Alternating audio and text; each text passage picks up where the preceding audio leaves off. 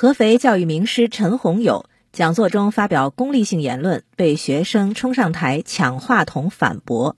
马青观察交流对新闻的看法。大家好，我是马青。二月十八号下午，合肥师范学院副教授陈洪友到安徽省庐江中学进行感恩主题的演讲。PPT 还没有正常打开之前呢，他先讲了一些内容。但是呢，输出的价值观基本上是比较功利的，而且不乏低俗内容，包括同学们读书就是为了钱之类的话，引起了在座同学的反驳。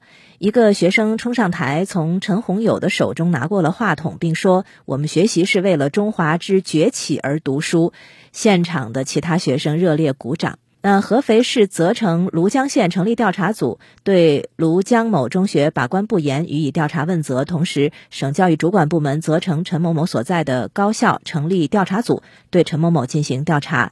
嗯，合肥师范学院相关负责人说，十八号晚上已经对陈洪友停课处理。到底陈洪友说了什么？目前的视频我们只看到学生上台的时候反驳的话，看不到陈教授本人说了什么。但是呢，从不同渠道拼出来的信息看，他引起反感的那些话，虽然不是正式演讲的内容，是调试 PPT 的时候的即兴发挥，但是呢，涉及性别、国籍、族群等等。如果说鼓励学生将来扩大人生半径，走出去看看远方，看看世界，这个是很正常的，也不会惹人反感。但他的鼓励却是说出去以后结婚对象可以离得远，还有什么生出优质基因的孩子为目标，那就离了大谱了。且不说他说的话到底是不是玩笑啊，就算是开玩笑，也得看对象、看场合。他这是对人生观、价值观还处于塑形期的未成年人，又是一场正式的。感恩励志演讲的开场，这位陈教授还是一位一直从事教育工作的老师，就实在是不知道他这个读书都读到哪儿去了，怎么能对教育无知到这个地步？他可能是想通过一些轻松的生活话题拉近和孩子的距离，但是好像他也根本不知道现在的孩子们喜欢什么、渴望什么、想听什么。当前的青少年并不只是困于教室的。即使他们承受着巨大的高考压力，但是网络也给了他们很大的信息空间。不是大人们说什么他们就信什么，他们有自己的想法、认知，哪怕这些想法、认知还很稚嫩、还很单纯，甚至是直接非黑即白，但是那些都是成长的必经。他们不是玻璃瓶，不是说你往里面装什么，他们就接纳什么、显现什么。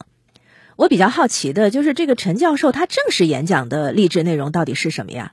如果他正式演讲的内容也这么离谱的话，那肯定是过不了审查关的。估计也不可能说一下子都讲了一千八百多场了，那么多学校请他讲课，对吧？所以他的正式演讲内容一定是合乎主流价值观的。那会不会和他前面的那段开场就完全冲突了呢？这个也是我比较担忧的事情。就是我们太多的人都习惯了两面性，公开讲是一种样子，私下讲是另一种样子。公开的时候振臂高呼为中华崛起而读书，生活里却是耳提面命，考上好大学就是为了找个好工作，宇宙的尽头就是考公和考编。敢于上台反驳自己不认同的价值观，这样的学生还是挺勇敢的。毕竟，教授的光环在那儿呢，学校的管理在那儿呢，台上台下成年与孩子的差距在那儿呢，这些都形成了一种气场。在这种气场下唱反调。那还是需要有一点胆量的，大多数人都只会用走开来表达不认同。不过呢，为中华崛起而读书，拒绝崇洋媚外，这些都是说到哪里都无比正确的观点。可能正是这种完美的正确性，给了这个孩子站上去的勇气。如果年轻人在不那么确定自己正确与否的时候，维护的也不是宏大正确的价值观，而是具体且微小的个体权益的时候。也同样能够勇敢的发声表达，不怕说错误的话，那就更了不起了。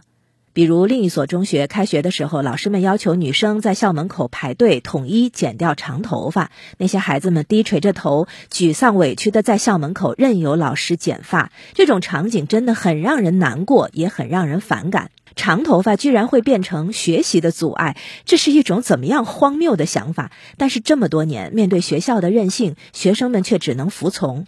剪掉学生的长发是对学生个性的不尊重，也是对审美教育的伤害。这些坏处相比那些所谓节约时间的好处来说，程度更严重，影响也更久远。可是这种情况下，学生们除了心里头不满之外，又是否有足够的空间和勇气站出来提出自己不同的意见呢？而学校又是否会接纳孩子们的个性表达，甚至鼓励孩子们发表不同的观点呢？